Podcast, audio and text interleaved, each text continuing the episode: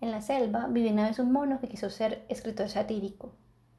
Estudió mucho, pero pronto se dio cuenta de que para ser escritor satírico le faltaba conocer a la gente y se aplicó a visitar a todos, a ir a los cócteles a observarlos por el rabo del ojo mientras estaban distraídos con la copa en la mano. Como era veras gracioso y sus ágiles piruetas entretenían a otros animales, en cualquier parte era bien recibido y él perfeccionó el arte de ser mejor recibido aún.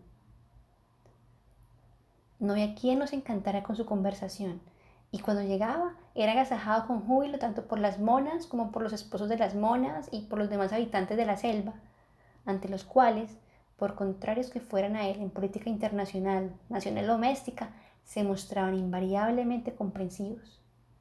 Siempre, claro, con el ánimo de investigar a fondo la naturaleza humana y poder retratarla en sus sátiras. Así llegó el momento en que entre los animales era el más experto conocedor de la naturaleza humana, sin que se le escapara nada. Entonces, un día dijo, voy a escribir en contra de los ladrones. Y se fijó en la urraca.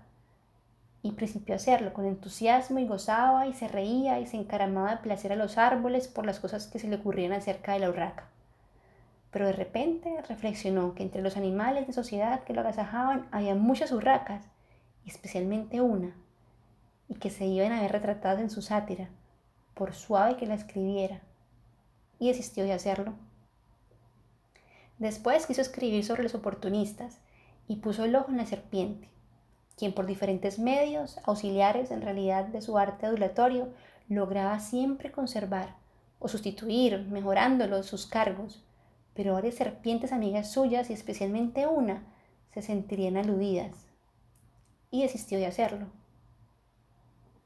Después deseó satirizar a los laboriosos compulsivos y se detuvo en la abeja, que trabajaba estúpidamente sin saber para qué ni para quién, pero por miedo de que sus amigos de este género y especialmente uno se ofendieran, terminó comparándola favorablemente con la cigarra, que egoísta no hacía más que cantar y cantar dándoselas de poeta, y desistió de hacerlo.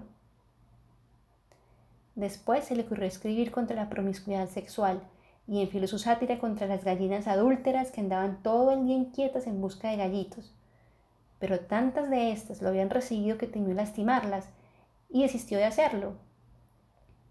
Finalmente, elaboró una lista completa de las debilidades y los defectos humanos y no encontró contra quién dirigir sus baterías pues todos estaban los amigos que compartían su mesa y en él mismo.